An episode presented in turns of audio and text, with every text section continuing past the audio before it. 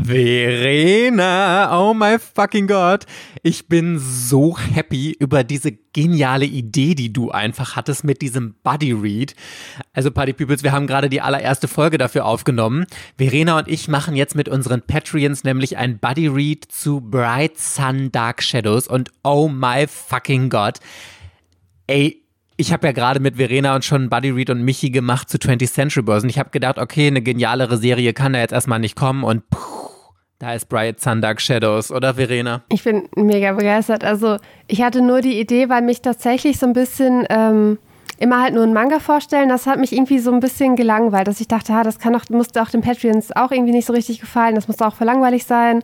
Können wir nicht irgendwie eine Reihe machen, dass wir halt eine Serie lesen und da halt dann immer wieder Folgen zu machen. Dann hattest du aber die geniale Idee, wie wäre es denn dafür Bright Sun Dark Shadows zu nehmen? Weil ich hatte ja diese Genialität dieser Serie noch gar nicht erfasst, weil ich sie noch gar nicht gelesen hatte zu diesem Zeitpunkt.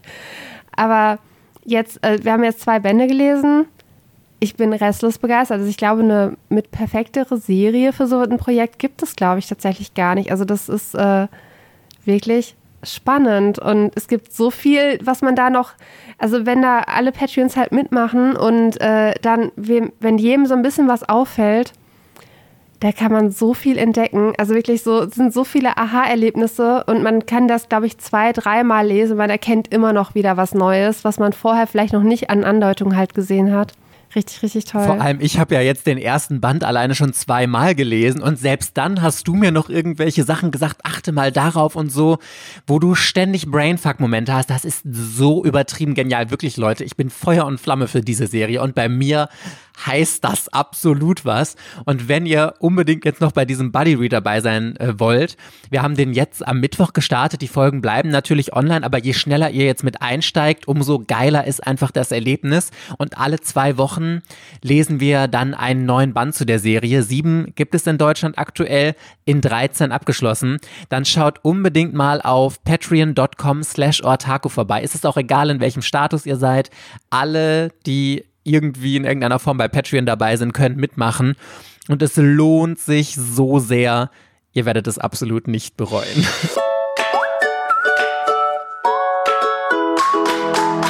Herzlich willkommen bei Otaku, dem Manga- und Anime-Podcast. Yeah! Mit Verena und der Princess of Hohle Fritten, Mike. Hello, hello, hello, Buddy Peoples and welcome back. Es ist Sonntag und hier sind Mike und Verena für euch. Hallo. Wir wollen über ein ganz tolles Thema sprechen, denn es geht heute um äh, deutsche Mangakas, deutsche Mangas, ein Thema, das mir persönlich immer schon super am Herzen lag, weil ich immer finde, wir lesen zwar alle immer japanische Mangas total gerne, aber wir haben so großartige deutsche Zeichnerinnen und Zeichner und die rutschen leider sehr oft irgendwie immer so in den Hintergrund, was super schade ist, weil gerade jetzt in diesen aktuellen Zeiten sind so unfassbar talentierte Leute dabei, bei denen ich denke, es wäre echt schade, wenn die nicht ihre Aufmerksamkeit bekommen, die sie verdienen. Und zum Glück, ich möchte jetzt mal wieder meine Schleimspur für Joachim Kaps hier ausbreiten, aber zu Recht, zu Recht kann ich ja jedes Mal nur sagen, der sich so unfassbar für deutsche Mangakas einsetzt die so krass fördert und deswegen hat Ultraverse ja auch ein so großartiges Portfolio an deutschen Zeichnerinnen und Zeichnern. Da kommen wir jetzt im Laufe dieser Folge noch mal ein bisschen mehr drauf und die, Deu äh, die anderen deutschen Verlage hm, stinken da so ein bisschen ehrlich gesagt ab, haben fast gar keine mehr. Tokyo Pop war ja auch lange Zeit sehr großer Vorreiter, als Joachim Kaps noch da war. Und wir hatten ja in den Interviews mit den Verlagen auch immer mal wieder angesprochen, hier, wie sieht's aus mit deutschen Mangakas? Und alle waren immer so, ja, haben wir schon grundsätzlich Interesse und wenn sich jemand bewirbt, dann gucken wir uns die Sachen auch an, aber es ist halt deutlich zeitintensiver, deutsche Serien zu betreuen, als einfach eine japanische Lizenz einzukaufen. Und es zahlt sich meistens nicht diese Mehrarbeit auch finanziell aus und deswegen fahren da, glaube ich, ganz, ganz viele Verlage ähm, diese sichere Nummer und kaufen lieber japanische Sachen ein, als dass sie da irgendwelche Experimente mit deutschen Mangakas machen, was aber sehr, sehr schade ist, denn ich finde, Ultraverse beweist, wie erfolgreich und großartig deutsche Zeichner sein können. Siehe zum Beispiel, die Sabo Twins sind, glaube ich, das Beispiel par excellence die, glaube ich, ich glaube, Camo auf jeden Fall hat die kompletten Manga-Charts zur Veröffentlichung angeführt. Also als die Serie rausgekommen ist, war der Band 1 vor allen anderen japanischen Mangas entweder in den Wochen- oder Monatscharts, ich weiß es nicht mehr ganz genau, ist jetzt aus meiner Erinnerung heraus, hat alles angeführt und so. Und ich glaube, das war auch in anderen Listen. Und deswegen denke ich mir immer, es geht, es geht. Man muss halt nur Zeit und Arbeit in die Mangakas investieren, was halt leider äh, logischerweise nicht jeder Verlag immer gewährleisten kann, aber was ich auch persönlich immer ein bisschen schade finde. Verena, was ich zum Anfang einmal fragen wollte, was war der erste deutsche Manga, den du jemals gelesen hast? Ich glaube, das war, also nachdem ich mit Manga wieder angefangen hatte und meine Boys Love Phase hatte, äh, von Anna Hollmann, Stupid Story. Erschien bei Tokyo Pop in zwei Versionen. Einmal halt drei Einzelbände und einmal in Hardcover mit Schuber in Großformat in so einer Luxusversion. Ich hatte damals die Einzelbände, habe später tatsächlich den Schuber gekauft und äh, die Einzelbände wieder verkauft. Auf jeden Fall geht es da um ähm, äh, einen Jungen, der sich in einen anderen Jungen verliebt, aber er denkt halt am Anfang, das ist ein Mädchen. Weil dieser andere Junge aus irgendwelchen Gründen sich als Mädchen verkleidet und so auf eine Party geht. Und der eine checkt das halt nicht und denkt sich dann irgendwie, oh, das ist voll das süße Mädchen und wundert sich halt irgendwie, dass er ähm, von ihr so magisch angezogen ist. Und dann stellt er halt irgendwann fest, dass es ein, also ein Junge halt ist, aber er ist dann schon in ihn verliebt. Das ist äh, Stupid Story. Ich habe den auch zweimal schon gelesen, tatsächlich. Oder schon dreimal. Ich, nee, dreimal also muss er dir gefallen gelesen. haben. Der hat mir gefallen. Also der hat mir beim zweiten Mal also nicht mehr so gut gefallen, wie ich den halt in Erinnerung hatte. Das geht mir da tatsächlich am zu, so dass ich irgendwie was nach drei Jahren wieder lese und denke, boah, der war richtig, richtig toll. Aber in meiner Anfangseuphorie für das Genre äh, denke ich doch bei ein paar Sachen mittlerweile so, ja, es ist immer noch gut, aber es ist halt nicht so perfekt. Ich fand den auch richtig gut gezeichnet. Und ich glaube, den hatte damals Joachim Kaps, glaube ich, betreut. Wie jeden deutschen Manga gefühlt bei Tokyo Pop oder Ultraverse ja, immer. er steht auf jeden Fall, glaube ich, als Redakteur mit hinten in dem ähm, Impressum. Impressum, genau. Ja, okay. Also pass auf. Mein allererster Manga war auch tatsächlich einer der allerersten, die in Deutschland jemals rausgekommen sind, und zwar Dystopia von Judith Park. Ich ähm, es war nicht der aller, allererste. Ich glaube, es gab noch zwei früher, Crewman 3 auf jeden Fall und ich glaube noch einen, der Name fällt mir jetzt aber ehrlich gesagt nicht ein.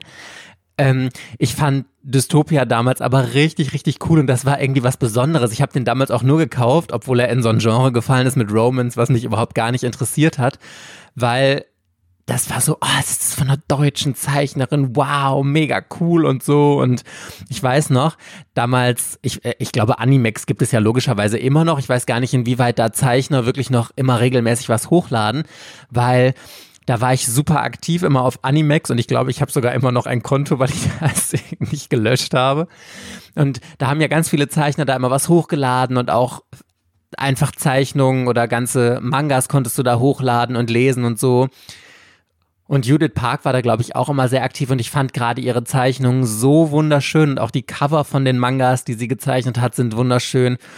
Die Zeichnung drin, hatte ich mal ein bisschen das Gefühl, war relativ schnell oft ein bisschen hingeklatscht, meiner Meinung nach, aber äh, ich glaube, sie war somit eine der erfolgreichsten deutschen Zeichnerinnen überhaupt und damals hatten deutsche Mangas ja so einen etwas größeren Hype also als das überhaupt erst richtig angefangen hat, dann war halt hier auch Robert Labs, Judith Park und sowas. Und da komme ich gleich nochmal drauf, weil das so eine ganz tolle nostalgische Erinnerung für mich ist Duo. Ich weiß nicht, ob das noch irgendjemand was sagt. Leuten, die vielleicht schon lange Manga lesen wie ich, vielleicht.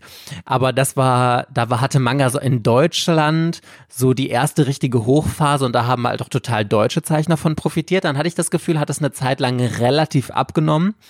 Und jetzt kommt es hoffentlich so ein bisschen mehr wieder durch Ultraverse zurück.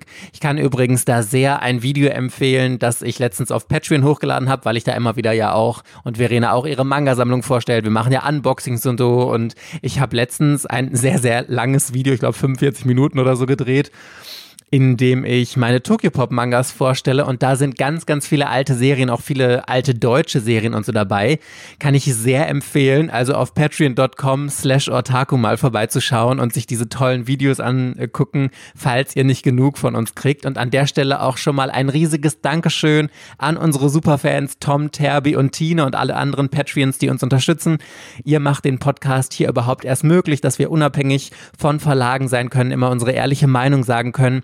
Und für Patreons gibt es natürlich immer super extra Material. Einmal eine zusätzliche Podcast-Folge jede Woche und dann noch ab Familienmitgliedstatus ein zusätzliches Video jeden Sonntag. Also falls ihr noch nicht auf Patreon seid, patreon.com slash ortaco habe ich euch auch unten in der Infobox verlinkt. Es lohnt sich sehr, da mal vorbeizuschauen. So, Verena. Wir wollen ja heute ein bisschen auf deutsche Mangas eingehen und wir wollen jedem, der sich vielleicht noch nicht so intensiv mit deutschen Zeichnerinnen und Zeichnern auseinandergesetzt hat, so ein bisschen einen Stups geben und sagen, hier, schau mal zu den verschiedenen Genres zu der, oder Interessengebieten, was könnte man da am besten lesen? Und ich würde vorschlagen, du darfst mit deinem Lieblingsgenre anfangen. Nehmen wir mal Romans für dich. Außer dem, den du gerade schon genannt hast, fallen dir noch tolle äh, deutsche Serien ein, die äh, man sehr im, in diesem Genre empfehlen kann? Äh, ich bin gerade ein bisschen zu überrumpelt. oh, sorry, Verena. Also das Problem ist halt, dass ich äh, tatsächlich, dass das alles nicht richtig Romance ist. Also bei Green Garden ist halt eher Mystery. Es zählt zwar bei Ultraverse als Shoujo, aber ich finde, das ist, also bei Romance würde ich jetzt was anderes erwarten und dann ist es für mich Mystery. Ja, ich glaube, die Susanne würde uns jetzt auch äh, dafür rügen. Liebe Grüße, Susanne, dein Werk ist absolut großartig und ich glaube, es, das ist ja immer, sind ja immer fließende Übergänge. Also ich glaube, Susanne würde es selber, es steht ja auch hinten drauf, mehr als Fantasy und so eingruppieren, aber es hat ja auch ein bisschen Romance-Elemente. Also gruppier es einfach ein, wie du möchtest. Also in Band 3 tatsächlich. Ich habe Band 3 vorgestern gelesen, der war großartig. Ich bin immer wieder davon begeistert. Also ihr Zeichenstil, ihre Hintergründe. Hammer, oder? Das ist so schön. Das ist wirklich so schön. Und ähm, also Band 3 war auch wieder großartig. Band 3 hatte relativ viel mit Rückblenden, also dass halt viel aus von der Kindheit von Mai erzählt wurde und wie das damals mit ihrer Mutter halt gewesen ist. Und da hat sie August auch irgendwie oder Magst August du erstmal erzählen, ähm, worum es überhaupt geht? Ach so, okay. Ich, also, äh, für alle, die es noch nicht mitbekommen haben, äh, Green Garden geht um das, ähm, eine Welt, in der ähm, aus Träumen Energie gewonnen wird, glaube ich. Oder ich weiß, weiß gar nicht, was so festgestellt wurde. Auf jeden Fall gibt es da diese unbekannte Energie, die ähm, wird aber genutzt und die verursacht halt bei den Menschen Albträume. Und ganz viele Menschen bekommen halt Depressionen aufgrund dieser Albträume und teilweise bringen die sich halt auch um. Und Mais Mutter ist es halt so ergangen, äh, dass sie sich das Leben genommen hat, als Mai halt noch ein kleines Kind war. Und Mai hat sich jetzt äh, das Ziel gesetzt, dass sie halt diese unbekannte, also diese Energie, sie will das halt irgendwie aufklären und sie möchte, dass das aufhört, dass die Menschen deswegen halt auch Albträume haben. Und dann äh, ist aus irgendwelchen Gründen, das ist mir noch nicht ganz klar, warum dieser Manga Green Garden heißt. Es gibt auf jeden Fall irgendwie, das Wort ist halt schon mal aufgetaucht. Und irgendwas hat Mai damit halt auch zu tun, aber ich habe es halt tatsächlich noch nicht so ganz verstanden. Das ist noch ein bisschen sehr ähm, Mystery-mäßig in dem Punkt. Auf jeden Fall gibt es dann so eine furchtbare Regierung, die tragen auch so komische Masken und die ähm, wollen halt Mai natürlich aufhalten. Äh, was dann noch wichtig ist, ist Mais Vater, der ist halt irgendwie Forscher und von August, die Mutter, die ist halt auch Forscherin, also so Traumforscherin oder sowas in die Richtung. Das heißt, in irgendeiner Art und Weise könnten da jetzt vielleicht Forschungsunterlagen sein, die Mai halt irgendwie weiterhelfen können. Also ganz viel mit Liebesgeschichte kam da tatsächlich nicht vor. Also August und Mai, die haben sich mal als Kinder, haben die sich wohl schon mal getroffen. Aber jetzt hat August sich in Band 2 eine richtig fiese Sache geleistet. Und Mai ist zu Recht jetzt auch sehr stinkig auf ihn. Also, so, und hat, glaube ich, äh, also wird es sehr schwer fallen, wieder zu ihm Vertrauen aufzubauen. Also, das haben die jetzt zwar irgendwie relativ schnell gelöst, aber trotzdem. So oder so ist Green Garden ein richtig guter Manga. Und ich glaube, der ist mit dem vierten Band doch abgeschlossen, oder? Ja, der vierte wird der Abschlussband sein. Und weißt du, was ich glaube, warum ich den immer so in Roman, ins Romans-Genre einsortiere, ist, glaube ich, der Zeichenstil. Weil ich finde vom Zeichenstil her sortiert man automatisch Serien zum Beispiel mehr so ins Shonen, Shoujo-Genre und sowas alles ein und er erinnert mich immer halt, ich glaube, das ist auch eine Inspiration von der lieben Susanne gewesen, Arina Tanemura. Und ich, also wirklich, das ist so Augenporn, was Susanne da jedes Mal äh, hinklatscht. Also hinklatscht ist so abwertend, hinzaubert, möchte ich lieber sagen. Und alleine, wenn man nochmal den ersten Band mit dem dritten jetzt, also dem, der ist ja ganz frisch gerade rausgekommen, vergleicht, das ist nochmal so eine Steigerung. Und wie du gesagt hast, die Hintergründe, die Figuren sind so ausgearbeitet. Wirklich, würdest du mir das geben und mir sagen, das ist ja, das ist eigentlich traurig, dass man das immer so sieht, aber ich finde, das ist ja so ein Qualitätsmerkmal so in der Szene irgendwie, wenn man sagt, man würde nicht erkennen, dass es äh, ein deutscher Autor oder eine deutsche Autorin gezeichnet hat. Das, das könnte auch von einem japanischen Mangaka sein. Auch wenn das, wenn ich selber drüber nachdenke, voll diskriminierend ist, weil das wertet deutsche Zeichner und Zeichnerinnen total ab. Ist natürlich überhaupt nicht so gemeint, aber ich glaube, das ist noch so ein bisschen so in der Szene so gesehen. Und ich finde es einfach nur wunderschön. Ich glaube, das liegt einfach daran, dass deutsche Autoren etwas später mit Zeichnen meistens anfangen, weil in Japan ist es ja oft so, die fangen halt äh, gefühlt im Kindergarten, lesen die schon Manga und äh, zeichnen dann da alle. Und hier kommt man ja meistens ein bisschen später dazu und deswegen ist das, glaube ich, dass der Zeichenstil dann in dem Alter, in dem Japaner oder japanische Mangaka schon richtig krass zeichnen, hier noch nicht so 100% ausgereift ist. Aber das kann man bei Susanne gar nicht sagen. Ich finde es einfach nur direkt die nächste Schleimspur, die ich hier ausbreite, aber I say it like I mean it. Einfach hammermäßig schön, ja. Man sieht bei ihr, dass sie ihre zwölf Stunden am Tag zeichnet oder zehn bis zwölf Stunden. Also auf einigen Seiten, das ist wirklich so, guck dir die Seite wirklich an, guck dir die Details an und da muss man ihre zwei Tage, die sie dann an dieser Seite gesessen hat, muss man wirklich wertschätzen. Also ähm, künstlerisch finde ich Green Gun wirklich, wirklich toll und es ist auch kein 0815 Romance. Also man kann dem Manga wirklich eine Chance geben, äh, wenn man nicht unbedingt dieses 0815 Romance halt erwartet. Und mir ist eine andere Reihe eingefallen, die ich noch ganz toll finde. Habe ich nämlich auch heute gelesen. Und da kommt eine Romance-Geschichte drin vor. Aber ist eigentlich überhaupt kein, es ist auch überhaupt kein Romance, ja?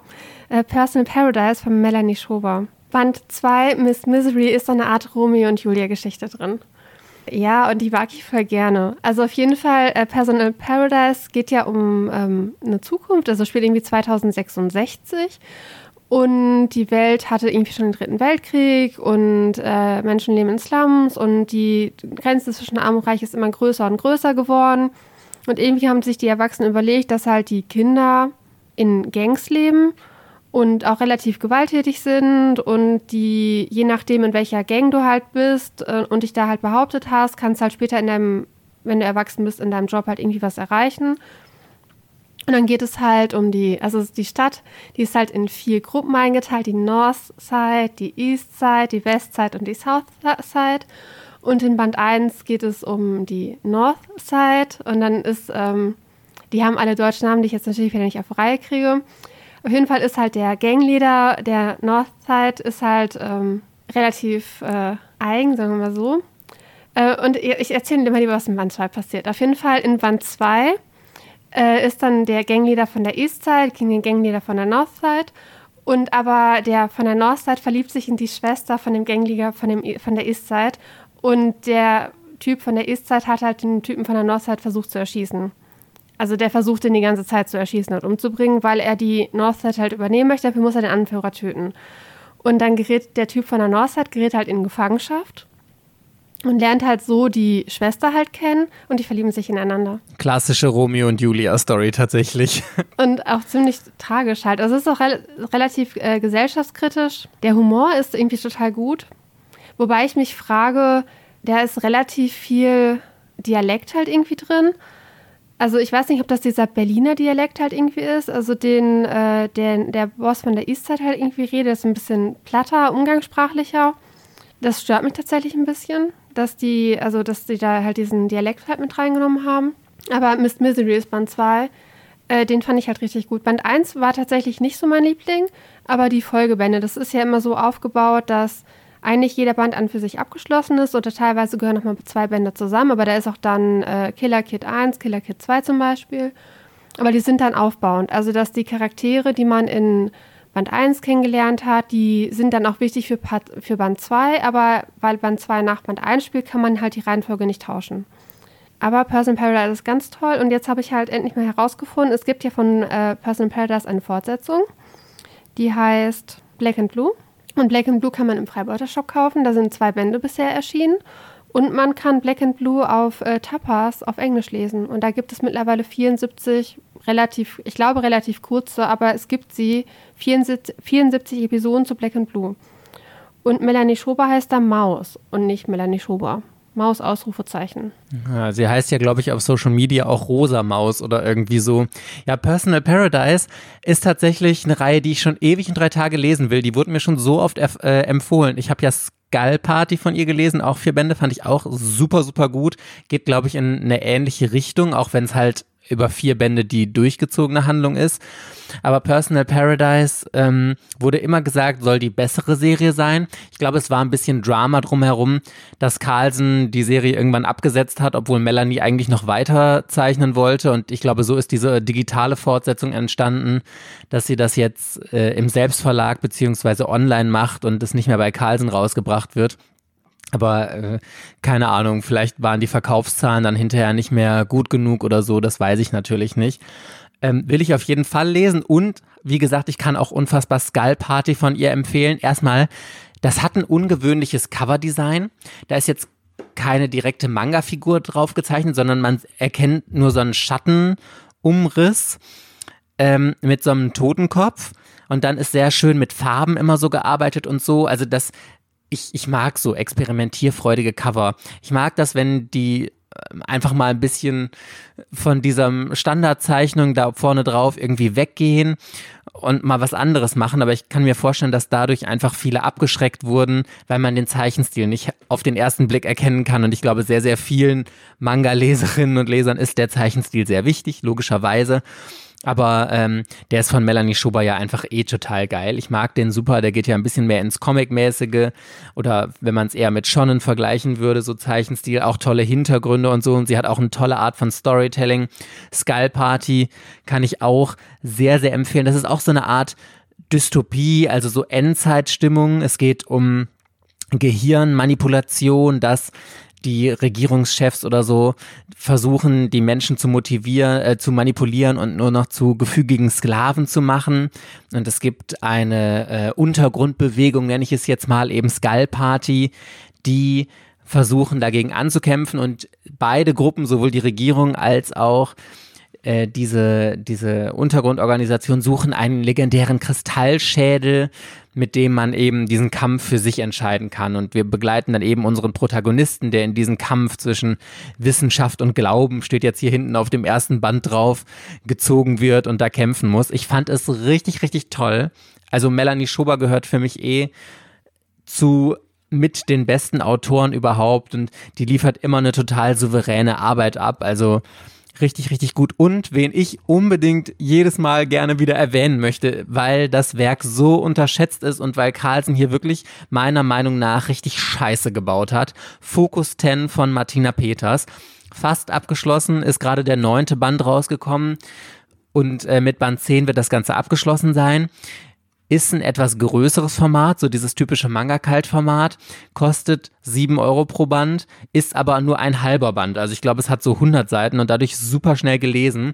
Aber die Thematik ist so gut und dieser Preis ist halt einfach nur unfucking fassbar unverschämt dadurch. Und dadurch ist, glaube ich, die Serie leider, wie ich jedes Mal immer sage, ein Ladenhüter, obwohl sie so gut ist. Und ich hoffe, wirklich, dass Carlsen, wenn die Serie jetzt komplett draußen ist, endlich dann eine Sammelbandauflage macht, in der zumindest diese immer zwei Bände in einem regulären Band zusammengefasst sind, dass man dann einen normalen Manga-Band hat, den sie dann von mir aus, von, äh, von mir aus 10 Euro verkaufen, ist immer noch günstiger, als wenn du 14 Euro für einen regulären Band zahlst.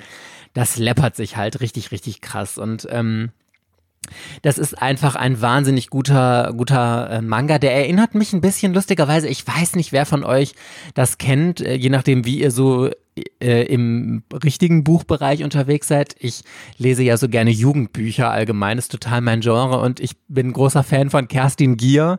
Die hat diese Edelstein-Trilogie geschrieben, Saf Rubinrot, Saphir, Blau, Smaragd, Grün und eben auch äh, das heißt Silber, das erste, das zweite und das dritte Buch der Träume. Und das hat eine super ähnliche Thematik, weil ähm, bei Silber geht es darum, dass ein Mädchen durch eine Truppe von anderen Kindern die Fähigkeit bekommt, weil die den Pakt mit einem Dämon geschlossen haben, in ihren Träumen in einen Korridor zu kommen, in dem alle Träume miteinander verbunden sind und dagegen ein großes Übel kämpfen müssen.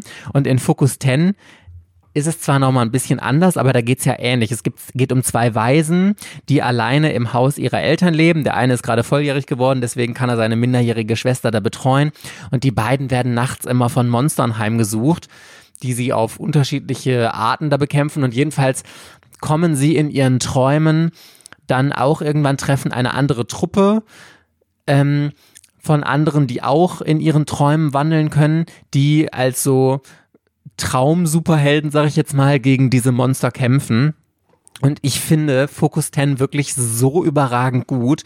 Das ist genau dieses Mystery mit leichten Horrorelementen und so, was ich super geil finde. So ein bisschen mit Fantasy gemixt. Also das, das entspricht genau dem Genre, das ich eigentlich liebe. Und also der Zeichenstil von Martina Peters ist einfach nur Brainfuck in eine andere Richtung, weil sie hat diesen typischen äh, etwas realistischeren, sag ich mal, Zeichenstil. Schon noch Manga, aber ähm, auch super detailliert.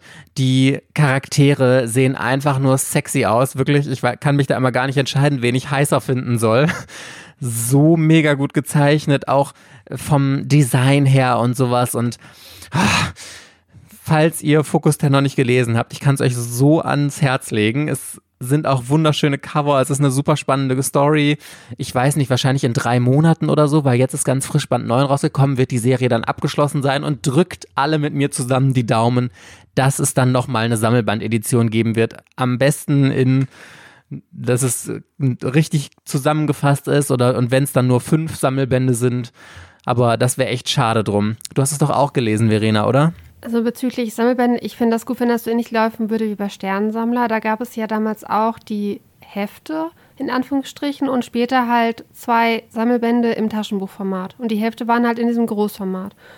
Und also wenn jetzt praktisch etwas Gleichwertiges zum halben Preis angeboten wird, fände ich das schon wieder den Erstkäufern gegenüber, fände ich das halt wirklich unfair. Deswegen wäre ich tatsächlich dafür, wenn es eine günstige Version von Focus 10 gibt, in Sammelbänden das Format auch kleiner sein müsste. Ja, aber was ist denn daran unfair? Ja, dann natürlich ist das unfair. Du kannst doch nicht jetzt, ich kaufe das jetzt dann für 70 Euro komplett und äh, später kriegst du es dann für 30 im gleichen Format, im Sammelbänden mit wahrscheinlich, also das fände ich unfair. Ja, aber dann müsstest du ja auch unfair finden, dass jetzt Bleach Extreme rauskommt und äh, Dragon Ball Massiv und sonst was. Das ist doch totaler Quatsch, weil ganz ehrlich, äh, dafür konntest du jetzt diese Serie, seit wann ist Focus 10 rausgekommen? Seit 2018 kannst du diese Serie genießen und alle anderen mussten dann halt vier Jahre darauf warten, diese Serie kaufen zu können. Also ich finde das überhaupt nicht unfair. Also der Nachteil dieser Serie ist wirklich, ich habe jetzt noch Band 1 bis 4 gelesen. Ich habe Band 1 bis 4 gelesen gehabt, als vier, Band 4 halt rauskam und ich hatte alles vergessen.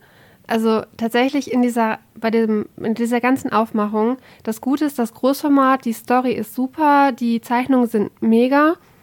Es gibt aber, glaube ich, keine Farbseiten, wenn ich das richtig in Erinnerung, in Erinnerung habe. Es gibt keine Zusammenfassung vorne, was bisher passiert ist. Und der Abstand ist, ich meine, es kommt sogar alle vier Monate oder so raus. Und es hat sich auch schon mal verschoben, dass es nicht in vier Monatsrhythmus kam, sondern dass das ein bisschen länger gedauert hat es ist einfach zu lang. Man kann die Reihe, wenn die komplett erschienen ist, dann kann man die wunderbar am Stück lesen. Man liest doch echt nicht lange, man liest an einem Band vielleicht 20 Minuten oder so. Ich werde jetzt die letzten Bände erst lesen, wenn Band 10 draußen ist, weil ich fand, bei Band 4 war halt eine gute Bruchstelle. Ähm, das kann man sich eigentlich ganz gut merken, was bis dahin halt so passiert ist. Und es hört auch nicht mit einem Cliffhanger, also es hört schon mit einem Cliffhanger auf, aber es ist jetzt nicht so der krasse Cliffhanger. Da kann man sich eigentlich so ein bisschen was zusammenreiben. Ich mag den Hauptcharakter, ich finde den vom Design total cool. Ja, der sieht gut aus, ne? Finde ich auch. Ich mag da auch, sie hat einen eigenen Zeichenstil. Also man merkt den Unterschied. Ich finde Melanie Schober, die Zabos, äh, Horrorkissen, Green Garn, also Green Garn, das sind alles unterschiedliche Zeichenstile. Da sieht keiner aus. Äh, also ich finde auch, ähm, Focus 10 sieht nicht aus, als würde sie japanische Mangaka kopieren, sondern das ist halt wirklich ihr eigener Stil. Der hat teilweise was Comic, also ist es comichaft dann? auch nicht so richtig. Es ist einfach ihr eigener Stil. Der sieht, äh, sie hat nicht diese großen japanischen Augen und sowas bei den äh, weiblichen Charakteren und relativ äh, normalen Style und sowas und normale Proportionen, keine. Es gibt, glaube ich, ab und zu Chibis. Bei Personal Paradise gibt es auf jeden Fall ab und zu Chibis. Die waren noch immer lustig und angebracht. Der Unterschied, also Plüschmond kommt ja auch für 6 Euro in dem gleichen Format mit dem gleichen System. Aber ich finde Plüschmond von der Aufmachung hochwertiger im Vergleich zu Focus 10. Irgendwie ist das Papier irgendwie besser. Du hast vorne voll viele Farbseiten und dann geht ja praktisch der, der Manga geht von den Farbseiten in Schwarz-Weiß irgendwie so noch so ähm, langsam halt irgendwie über. Und diese ganzen Features hat äh, Focus 10 halt nicht dafür, dass es ein Euro teurer ist. Klappbroschur hast du bei Plüschmond noch mit drin. Dann hast du dieses total veredelte Cover mit diesen Glanzeffekten. Bei Plüschmond äh, ist bei mir zumindest jetzt auch eine Postkarte drin gewesen mit diesem Leuchteffekt. Gut, bei Focus 10 muss man der Fairness halber sagen, da ist so ein Dia oder so drin. Aber also da hast du absolut recht. Die Aufmachung bei Plüschmond ist äh, tausendmal hochwertiger. Äh, wolltest du den direkt vorstellen? Ich würde, stell du doch Plüschmond vor, vor, weil der ist doch von deiner guten Freundin. Dann lasse ich dir lieber den Vortritt. Plüschmoon ist eigentlich so ein richtiger Slice of Life Manga, der mh, mm, sich vor allem um Mobbing dreht, um die Flucht ins Internet, wenn es einem nicht gut geht und so. Also wir haben ja die Protagonistin, die sich nicht so richtig wohlfühlt und äh, auch nicht so richtig in der Klasse gut angenommen wird und sie sehnt oder sie taucht dann immer in diese Computerwelt ein. Es gibt da so ein spezielles Rollenspiel, bei dem sie einen Avatar hat, in dem sie, äh, den sie selbst halt designen konnte, wie das ja so typisch ist und der total super aussieht und sie lernt in diesem Spiel jemand anderen kennen, einen anderen Jungen, ähm, in den sie sich so ein bisschen verguckt, aber die beiden kennen sich halt nicht und sie denkt sich, weil sie halt ein bisschen pummeliger ist, in Anführungszeichen, obwohl sie wirklich überhaupt gar nicht pummelig ist, aber sie hat halt dann Angst, was er von ihr denkt, weil er ja nur ihren super schön gestylten Avatar kennt und so. Und was sie halt nicht weiß, dass der Junge auf ihre Schule geht und äh, dass sie den, glaube ich, sogar kennt, meine ich aus der Erinnerung. Es ist jetzt schon ein bisschen her, ehrlich gesagt, dass ich den Band gelesen habe. Auf jeden Fall mh, mm, baut sich zwischen den beiden was auf. Und dann gibt es natürlich auch noch viel Drama und anderes drumherum. Und es dreht sich halt vor allem um Mobbing, um den Umgang damit und diese Flucht aus der Realität und so. Und es ist eine ganz, ganz toll erzählte Geschichte, richtet sich ein bisschen mehr an jüngeres Publikum. Ich kann mir vorstellen, dass äh, richtig, also Erwachsene den zwar auch gut finden, aber tendenziell schon eher sich an Schülerinnen und Schüler richtet, muss ich sagen. Aber also ich trotz meiner 25 Jahre lese den immer noch total gerne und freue mich da auf jeden neuen Band, der rauskommt. Ich muss aber auch sagen, dass ich bei deutschen Mangas ja eh relativ gefärbt immer bin, weil das so eine Herzensangelegenheit für mich ist und da gucke ich immer mit ähm, etwas rosa-roterer Brille drauf und verzeihe irgendwelche Sachen auch. Aber ich, also ich mag Plüschmond total gerne und kann das immer Leuten empfehlen, die dieses Slice, äh, Slice of Life Genre sehr mögen. Ist auch ein ganz süßer Zeichenstil. Ich finde, Horrorkissen geht mehr in Richtung Comic-Zeichenstil als Manga, aber ah, das ist immer, das ist, das ist nur, das ist nicht abwertend gemeint, sondern einfach nur, damit ihr das ein bisschen besser einschätzen könnt, wie dieser Zeichenstil aussieht, weil ich euch ja jetzt leider keine Bilder zeigen kann oder so. Äh, aber ich mag den super, super gerne. Ja, alle Chibis von Ultraverse sind von Horrorkissen gezeichnet. Also alle Chibis auf der Website, in, auf Instagram und so sind äh, von Daniela Winkler. Und ich würde gerne noch bei Plüschmond ergänzen, wenn man Plüschmond liest als Erwachsener, man denkt sich irgendwie die Teenagerzeit, das habe ich genauso gefühlt. Äh, das könnte auch ich gewesen sein, das denken, glaube ich, total viele. Und äh, Plüschmund ist so gut, der könnte als in die Schule. Also wirklich als Schullektüre, siebte, achte Klasse, wenn die 13, 14 sind, das holt die richtig ab. Also das ist ja dieses Thema, erstmal Manu fühlt sich in ihrem Körper nicht wohl, dass sie sich zu dick fühlt, dann das mit dem Mobbing. Dann geht es weiter mit, welche, was man ins Internet stellt, äh, was man nicht ins Internet stellt, dass man keine halbnackten Bilder von sich verschickt. Äh, dann geht es weiter mit, wie man mit dem ersten Mal halt umgeht, ähm, ob man sich irgendwie unter Druck setzen sollte, man sich, ob man sich mit anderen vergleicht, was ist, wenn der Freund schon will, man will selber aber irgendwie noch nicht, man fühlt sich noch nicht bereit wann ist das richtige Alter, wie geht man damit um. Und keine Ahnung, was einen noch in den Folgewänden erwartet.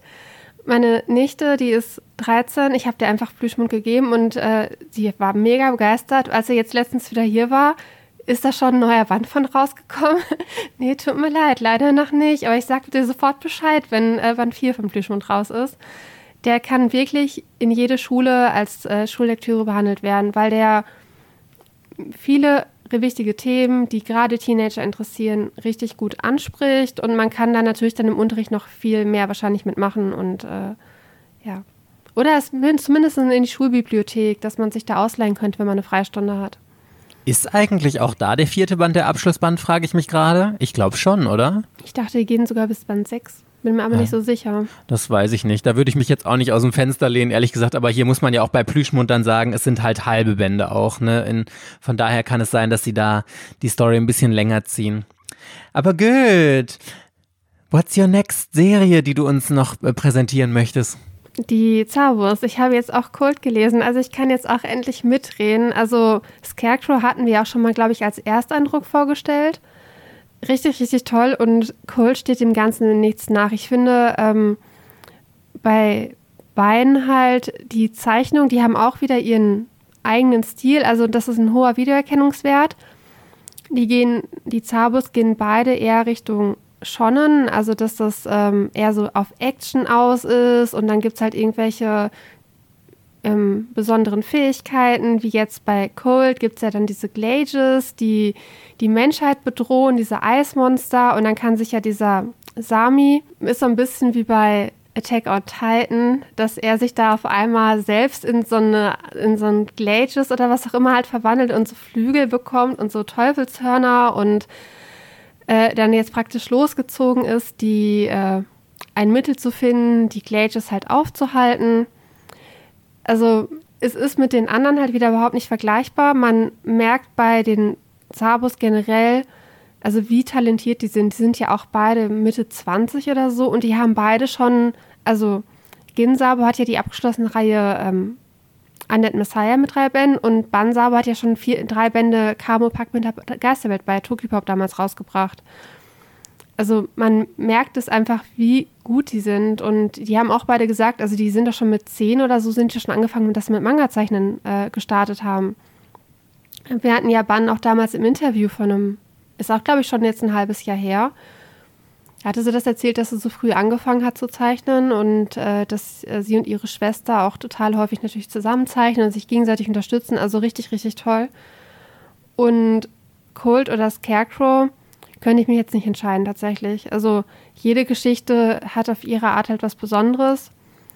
Ähm, bei Scarecrow halt diese, ich weiß gar nicht, sind die, ist, ist die Menschheit ja auch von irgendwas bedroht? Von diesen monsterähnlichen Krähen und äh, die halt die Menschen töten. Und dann ist da diese Vogelscheuche, die äh, gegen diese Krähen halt irgendwie kämpft oder sowas in die Richtung. Oh Gott. Mein Problem ist immer, wenn es nur einen einzigen Band gibt. Also ich lese eigentlich lieber direkt Band 1, 2 und 3, weil ich das dann immer viel besser mit meinem Gedächtnis einprägt, weil ich dann ja praktisch schon zwei, drei Stunden mich mit der Reihe beschäftigt habe. Und ein Band lesen führt immer dazu, dass ich voll viel äh, wieder vergesse. Das, das kenne ich total. Also ich, ich kann mich dann so an so prägnante Szenen erinnern und ich weiß so einzelne Punkte davon, aber es ist total schwer, äh, diese komplette Handlung zu behalten. Ich habe das auch, wenn ich mal irgendwie drei, vier Bände oder so gelesen habe und das ist dann auch schon wieder eine längere Zeit her, kann ich alles sehr gut nachvollziehen. Und gerade wenn du nur einen Band gelesen hast, wie du sagst, und du hast dann da irgendwie eine Stunde oder so mit verbracht, vergisst du halt auch relativ schnell wieder. Aber ähm, die Sabos sind einfach mit die komplette Elite. Das sieht man an den Verkaufszahlen, das sieht man an den Zeichnungen, das sieht man an den Stories. Die sind einfach mit das Beste, was man auf dem deutschen Manga-Markt überhaupt kaufen kann. Haben wir ja äh, sogar mal sehr speziell, glaube ich, noch gar nicht so lange her im Podcast auch vorgestellt. Aber da, das ist so eine der Serien, wo ich sagen würde, die würde ich jedem uneingeschränkt empfehlen. Da würde ich überhaupt keine Einschränkungen machen. Wenn jemand mich fragen würde, ohne mir irgendeine Einschränkung zu geben, auf welche Genre er steht oder so, empfiehl mir mal einen deutschen Manga, dann würde ich was von den Sabus empfehlen, weil ich finde, da kann man bei keinem irgendwie groß was falsch machen. Das, das, ich glaube, jeder findet da irgendwas gut an dieser Serie und ich glaube, keiner sagt, boah, nee, das ist ja totaler Ramsch. Ich wollte aber noch eine andere Serie empfehlen und zwar was Älteres, weil ich mir dachte, boah, es ist ja schade, jetzt einfach nur komplett aktuell laufende Serien zu empfehlen. Und deswegen habe ich in meinem Manga-Regal rausgekramt und ich bin erst vor ja, sagen wir mal, einem halben bis einem Jahr. Ich kann es nicht mehr so genau einschätzen, weil dieses Jahr, ich habe komplett jegliches Zeitgefühl in diesem Jahr jetzt verloren. Habe ich die wiederentdeckt und ich bin so happy. Und Verena, jetzt kann ich endlich mal so richtig wieder von einer Serie schwärmen, weil ich die so ab göttisch gefeiert habe. Und ich weiß nicht, wie oft ich diese Serie gel gelesen habe. Und allein als ich dann jetzt wieder da durchgeblättert habe, hat es mich so amüsiert und ich habe so herzlich gelacht und so viel Spaß gehabt. Und zwar geht es um Monster Attack von Duo. Der ist so überragend gut. Einfach nur so lustig. Also wenn ihr auf Comedy-Mangas steht, die einfach nur platte Unterhaltung sind, dann lest das. Es geht hier um so ein, ähm, um so ein Alien, eine, Alien Princess, sag ich jetzt mal, die die Erde einnimmt und dabei irgendwelche, irgendwelche Plüschtiere dabei hat, Dr. K. Nickel und sowas. Ich kann die Handlung gar nicht richtig zusammenfassen, weil es gar keine richtige Handlung gibt. Das ist einfach Comedy ohne Gleichen. Du bist die ganze Zeit nur am Lachen. Das ist so ein bisschen in die Richtung von, wie heißt Urusei Yatsura von Rumiko Takahashi mit, mit so Aliens auf der Erde und sonst was. Und es ist einfach nur witzig. Du kannst da nicht durchblättern, ohne dich die ganze Zeit bepissen vor Lachen. Und dafür, dass es zu den ersten Mangas in Deutschland zählte, ist der wahnsinnig gut gezeichnet. Ich finde die Panel-Aufteilung großartig. Ich finde die Zeichnung an sich absolut großartig und gelungen. Außer den Typen, der da drin ist, den weiß ich nicht, der finde ich jetzt nicht so charmant irgendwie gezeichnet. Aber an sich, ey, bitte, bitte, bitte, wenn ihr Tränen lachen wollt, kauft euch Monster Attack, also M-O-N minus Star Attack, nicht wie Monster. Das kriegt ihr hinterhergeworfen, weil ich glaube, da gibt es keine Nachfrage groß auf dem Gebrauchtmarkt. Es sind zwei Bänden abgeschlossen. Vielleicht zahlt er da, keine Ahnung, drei bis vier Euro für beide Bände. Also da kann man jetzt echt nichts falsch machen. Und das ist so lustig. Bitte, bitte, bitte. Wenn ihr auf lustige Unterhaltung und Tränen lachen wollt, lest mal in Monster Attack rein. Du kennst den gar nicht, ne? Ich kenne ihn gar nicht, nee. Habe ich in deinem Video nicht gut aufgepasst, wie es aussieht? Nee, da habe ich den, da, da war der auch jetzt gar nicht drin, weil da waren ja vor allem Tokyo Pop deutsche Mangas drin und der steht in einem anderen Regal. Boah, den werde ich demnächst, äh, da werde ich mal ein extra Video zu machen, zu so ein paar alten, nostalgischen äh, deutschen Serien oder irgendwie sowas oder allgemein. Und ich muss da, ich muss euch mal äh, Monster Attack irgendwie in die Kamera halten und da mal noch mal ein bisschen vorstellen, weil ich glaube, wer wirklich auf diesen klassischen Manga-Humor steht, der wird diese Serie absolut lieben. Auf übertriebene Chibis und so. Und ich muss ja sagen, ich bin ja eigentlich schon inzwischen zu der Fraktion, dass ich dieses übertriebene Chibi-mäßige total nervig finde, wenn die so überdreht und albern sind. Aber irgendwie ist das in Monster Attack so charmant einfach gemacht, dass es nicht, dass es schon unangenehm oder peinlich ist und es ist einfach trotzdem teilweise so süß und so super gut. Und ich finde es jedes Mal traurig, dass Duo nichts mehr machen. Ich glaube, dass ich bin nicht sicher, vielleicht war Monster Attack die erste, ja genau, das war die erste Serie von den beiden. Dafür schon absolut großartig. Und dann haben sie noch eins bei Egmont rausgebracht. Independent. Das äh, war dann auch, also das war dieser typische Humor von den beiden. Fand ich nicht mehr ganz so gut. Monster Attack ist besser, aber ich, ich mochte Duo einfach super, super gerne. Aber ich, die beiden sind leider nicht mehr im deutschen Manga-Markt aktiv und ich glaube, inzwischen kennt die auch kaum noch jemand heutzutage. Leider, ihr verpasst was, wenn ihr es nicht gelesen habt. Ach ja, ein grandioses komödiantisches Meisterwerk, Verena? Ich bin jetzt bei der Vorbereitung auf die Folge, bin ich noch auf äh, relativ viele deutschsprachige Zeichner aufmerksam geworden. Einmal durch Julia, weil sie mir dann nochmal so ein paar genannt hat. Und ich habe auch im Freibeuter-Shop nochmal geguckt. und auch festgestellt, dass da auch wieder Werke erschienen sind, wo ich mir den Folgemantel kaufen müsste. Da würde ich auch gerne noch mal ein paar erwähnen zumindest, auch wenn ich da nicht immer was zu gele von gelesen habe. Einmal Ed, also ED einfach, mit ihrem Werk Silence. Davon gibt es bisher einen Band. Sie macht relativ viel auf ähm, Instagram. Sie hat einen Patreon-Account, wo man praktisch dann auch ihre Bilder unzensiert und so halt sehen kann.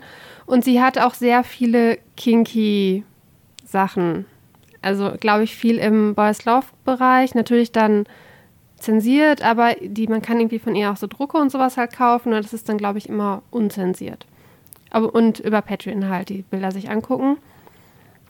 Und äh, sie macht auch immer bei diesem King Toba halt irgendwie mit. Ich glaube, was gibt's? Gibt's drei oder vier Jahre oder so schon? Oder noch länger, auf jeden Fall King Toba 2019, King Toba 2020. Ich weiß aber ehrlich gesagt nicht, was das ist. Ich dachte, das sei so eine Art Artbook. Und wenn sie da mitmacht, dann machen da wahrscheinlich andere Künstler mit. Ähm, dann hatte Julie mir empfohlen Ellen Chain. Von, also ich habe den Namen schon mal gehört, ich wusste aber ehrlich gesagt gar nicht, dass sie auch eine ähm, deutsche Autorin ist. Also sie ist Künstlerin und Autorin, sie macht Mangas, ähm, Illustrationen und sie schreibt Novel. Novel hauptsächlich im Boys Love Bereich, Manga im Romance Bereich, Shoujo, Shonen Adventure und BL Dojinjis. Und dann halt Illustrationen, ähm, Covergestaltung, so generell Artdrucke und sowas.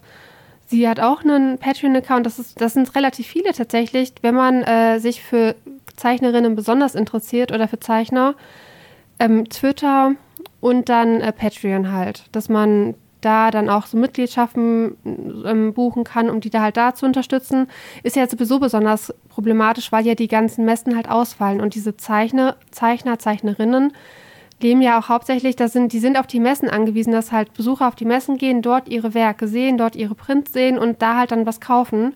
Und wenn das halt wegfällt, weil, äh, weil halt Massenveranstaltungen die ganze Zeit hier abgesagt werden, ist das, glaube ich, ähm, schwierig. Auf jeden Fall Ellen Chain. Also was ich da im Freibeuter-Shop an Covern gesehen habe und auch die Titel von den Romanen, also das war alles schon, das sah schon wirklich, wirklich toll aus.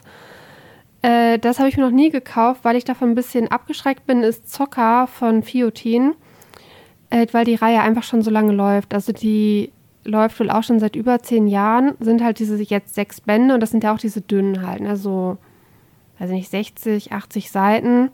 Aber, aber ich werfe ich immer wieder ein Auge drauf. Da sind die Cover halt auch wieder ganz gut, aber der Zeichenstil soll sich im Inneren des Buches halt noch nicht so halten, wie es auf den Covern halt zu sein scheint. Nightmaker finde ich ganz toll. Davon habe ich äh, Toxic, Fading Colors und Ancient Gold. Äh, Fading Colors kam sogar in der Sammelband bei Tokipop raus. Ähm, Toxic, das ist alles sowas ähnliches. Also sie macht halt diese Katzen-Menschen-Universen im Boys Love-Bereich.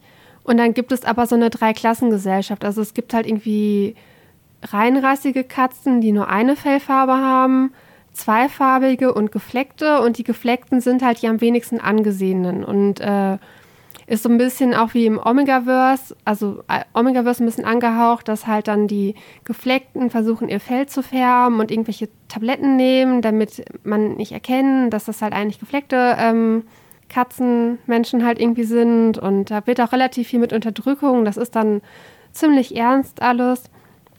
Von Toxic gibt es bisher fünf Bände, das ist auch aber Großformat und dann halt die dünnen Bände und dann, glaube ich, 12 Euro pro Band. Engs und Gold ist so ein reines äh, Sexding mit Katzen, die ägyptische Kleidung tragen, wie im alten Ägypten. Ähm, Katzenmenschen natürlich und so Götter halt. Ähm, was mich noch interessiert, ist Rose Nose äh, Flourishing Flower. Da habe ich nämlich jetzt gesehen, dass die Bände wirklich dick sind. Also das sind 170 Seitenbände mit für jeweils 12 Euro.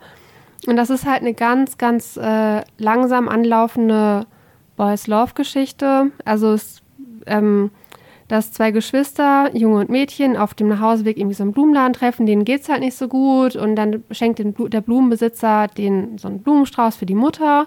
Und die freuen sich halt dann langsam mit diesem Blumenbesitzer an. Und äh, dieser Blumenladenbesitzer und der Bruder von den Geschwistern, die entwickeln halt Gefühle füreinander, laut Beschreibung auf äh, vom Freibeuter Shop. Lauwan, äh, da habe ich dir mal einen Zelda-Art-Print von mitgegeben tatsächlich. Also Lauwan macht unglaublich schöne Zeichnungen auf DeviantArt, heißt es so, kann man die halt teilweise sich ansehen, steht halt das Logo von ihm mal drauf. Er hat auch einen YouTube-Kanal, ähm, wo er dann teilweise Zeichnungen halt hochlädt oder hochlädt, wie er die Zeichnung halt erstellt. Er macht ganz viele Zeichnungen zu Zelda auf jeden Fall. Und er hat natürlich auch ähm, einen Manga, der heißt Big Bad Wolf, ist äh, einfach ein sehr expliziter Boys Love zwischen ganz normales Setting, unsere Welt. Äh, ich glaube, die gehen noch zur Schule, Oberstufe oder sowas in die Richtung und dann haben die halt hotten Sex oder was. Und worauf ich mich noch freue, ähm, ist Bound. Kommt ja jetzt hoffentlich im Juni bei Ultraverse raus. Da wurde jetzt ein paar Mal von April auf Juni halt verschoben. Kostet aber 20 Euro.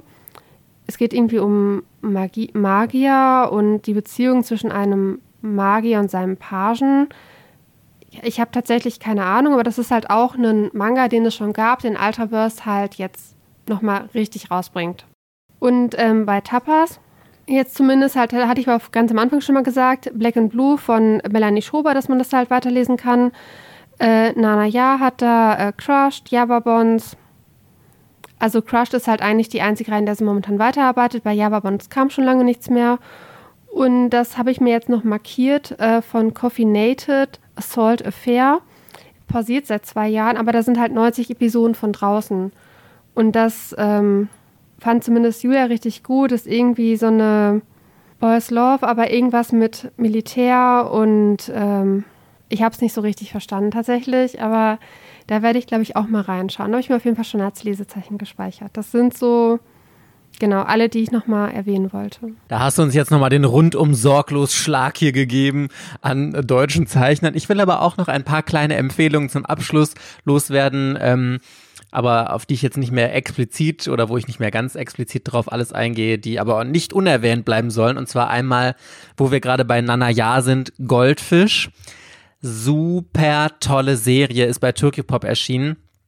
Ähm, ist so eine typische Action-Abenteuer-Story, ähm, die so König Midas in die Richtung geht. Und zwar geht es um einen äh, Jungen, einen Fischerjungen, der die Kraft erlangt, dass alles, was er anfasst, zu Gold wird und dann auch merkt, hm, ist gar nicht mal so eine geile Eigenschaft, weil man nichts mehr anfassen kann und gerne auch Menschen vergoldet, die sich dann nicht mehr bewegen können, was dann mit seinem, äh, ich glaube, Bruder oder Freund, ich bin nicht mehr ganz hundertprozentig sicher passiert. Und er macht sich dann halt auf den Weg, um diese Fähigkeit loszuwerden.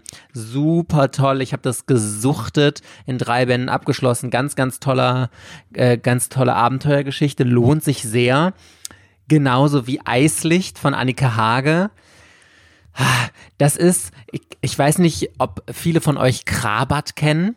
Da muss ich immer daran denken, wenn ich Eislicht lese, geht in eine ähnliche Richtung. Also ein junges Mädchen geht bei einem Zauberer in, äh, in den Dienst und lernt dann da die magische Welt kennen. Also ich glaube, es ist so eine Mischung aus Krabat von Ottfried Preußler und ähm, die Braut des Magiers. Also jetzt so, so bunt gemixt, um einfach mal Serien in den Raum zu werfen damit man so einen kleinen Vergleich hat, worum es geht. Ich liebe den Zeichenstil von Annike Hage. Ich mag auch den Erzählstil. Es ist eine etwas ruhiger erzählte Story. Ist jetzt nicht so, dass da super viel Action oder sonst was passiert, aber wunderschöne Cover, absolut lohnenswertes Werk. Und was ich auch nicht unerwähnt lassen möchte, ist einer meiner Lieblings-Boys Love-Titel. Ich weiß, irgendwie können gefühlt zumindest nicht so viele meine Leidenschaft dafür nachvollziehen, aber Whispering Blue das ist ein Einzelband, der mal bei, bei Egmont rausgekommen ist. Und oh, ich finde den so toll. Ich finde ihn so toll. Und ich, ich sehe diese ganzen Schwächen, die andere Leute darin sehen, dass die Zeichnungen teilweise irgendwie so ein bisschen verzerrt sind, sehe ich nicht. Und dass äh, die Story teilweise ihre Schwächen hat, ist mir alles scheißegal, weil es geht um Seehunde. Es geht um zwei Typen, die sich in einer Seehundstation verlieben. Wie kann man denn irgendwelche Fehler in einem Manga sehen, in dem die ganze Zeit süße Seehunde rumschwimmen und ein kleiner Seehund der Kuppler zwischen zwei Typen ist. I'm sorry, I can't understand it. Seehunde sind meine absoluten Lieblingstiere, falls ich das noch nie erwähnt habe. Deswegen ist ja auch Yu Gong mein absolutes Lieblings-Pokémon und jedes Mal, wenn ich irgendwo im Fernsehen oder im Zoo oder sonst was Robben oder Seehunde sehe, dann weiß Marc immer schon, um Gottes Willen die nächsten anderthalb Stunden können wir uns von diesem Platz hier nicht mehr wegbewegen und wirklich, ich habe das so geliebt. Ich habe auch ein Poster von Whispering Blue hier zu Hause, das sogar unterschrieben ist von den Autoren, wo ich auch sehr stolz bin. Äh, hinter äh, Chasm stecken ja äh, Marika Herzog. Ich weiß gerade, die hat noch so eine andere Demon-Serie gezeichnet und ähm, Michel Decoman, das ist der Pressesprecher von Kase. Die haben zusammen diese Serie erfunden und ach, das ist meine ganz große Leidenschaft. Das ist einer meiner absoluten Lieblings-Boys Love-Titel, weil Boys Love gepaart mit Seehunden und ganz süßem Zeichenstil und kitschig erschlagenen äh, Seehundzeichnungen. Also sorry, da kann keiner was gegen sagen. Ich liebe diese Story einfach. Genug geschwärmt. Ja, und achso, Boys, äh, Be Alice Magic wollte ich auch noch im Boys Love Bereich empfehlen. Von Oroken der, äh, es kommt ja jetzt noch ein Zusatzband. Ich habe ehrlich gesagt vergessen, wie der heißt. Der kommt auch bei Carlsen raus. Und ansonsten wird die Story, glaube ich, mit dem vierten Band abgeschlossen sein. Super schöne Boys Love äh, die sich an ein etwas jüngeres Publikum richtet. Es geht um einen Magier, der in die Menschenwelt kommt und ähm, ich weiß gar nicht, ehrlich gesagt, das ist dieses Typische, was du immer sagst. Ich kann mich da nicht mehr dran erinnern, äh, genau wie die Handlung genau war. Ich weiß nur noch, dass ich etwas toll fand und so ein paar äh, äh, Szenarien, sage ich jetzt mal, erinnere ich mich. Aber wer auf so Boys Love in einem Fantasy-Setting, das sehr züchtig noch ist. Also es gibt da jetzt, geht da jetzt nicht sonst wie heiß her, ist ja auch bei Carlsen erschienen, die sind da eh allgemein ein bisschen züchtiger. Also richtet sich an etwas jüngeres Publikum. Aber ich mag diese Fantasy-Thematik dahinter und mit Zauberei und so kriegt man mich auch immer total. Also Be Alice Magic, auch eine sehr große Empfehlung. Okay, Verena, that was it für diese Folge. Ich bin gespannt und ich hoffe, dass die deutschen Verlage auch in Zukunft noch weiter in deutsche Mangakas investieren werden, damit auch weitere Talente da irgendwie gefördert werden, weil es gibt super, super viele. Und wie du gerade auch meintest, ganz oft äh, trifft man auch auf Messen, wenn man durch die Zeichnergalerien und sowas geht. Leute, die ihre Werke im Selbstverlag, Self-Publishing da rausbringen. Da sind große Talente bei. So hat die liebe Susanne zum Beispiel auch angefangen. Ich glaube, die allermeisten Mangakas haben so angefangen. Aber ich äh, kannte Susanne. Sie hat mir damals ihren aller oder Green Garden, den allerersten Band, der nur die Hälfte vom ersten Band ungefähr, glaube ich, war. Ich glaube, die ersten drei Kapitel. Und das werde ich, liebe Susanne, für immer in Ehren halten. Diese eine Variante, die ich sogar unterschrieben bekommen habe für Mike, als der erste Band von Green Garden im Self-Publishing rauskam. Und da kann man auf jeden Fall ganz, ganz grandiose Schätze entdecken. Deswegen, falls ihr auf Messen unterwegs seid, stöbert unbedingt auch mal da in der Zeichnergalerie bei den deutschen Mangas rein. Es lohnt sich ungemein. So, Verena, jetzt habe ich hier noch einen Monolog zum Ende äh, gehalten. Jetzt darfst du hier Abschlussworte finden. Jetzt überrumpel ich dich wieder. Du, das ist gemein, was du heute mit mir machst. Also, ich habe noch nie Abschlussworte in diesem Podcast formuliert. Ich habe immer nur Ciao gesagt. okay. Thank you, Buddy Peoples, dass ihr uns zugehört habt. Vielen, vielen Dank nochmal an unsere Superfans Tom, Terbi und Tine für eure Unterstützung und alle anderen Patreons, die diesen Podcast möglich machen. Und dann hoffen wir, Verena, ich hoffe, ich spreche für dich mit, dass wir euch nächste Woche in der nächsten Otaku-Folge wiederhören. Und jetzt, Achtung, Verena, jetzt kommt dein Einsatz. Bis dahin, tschüss.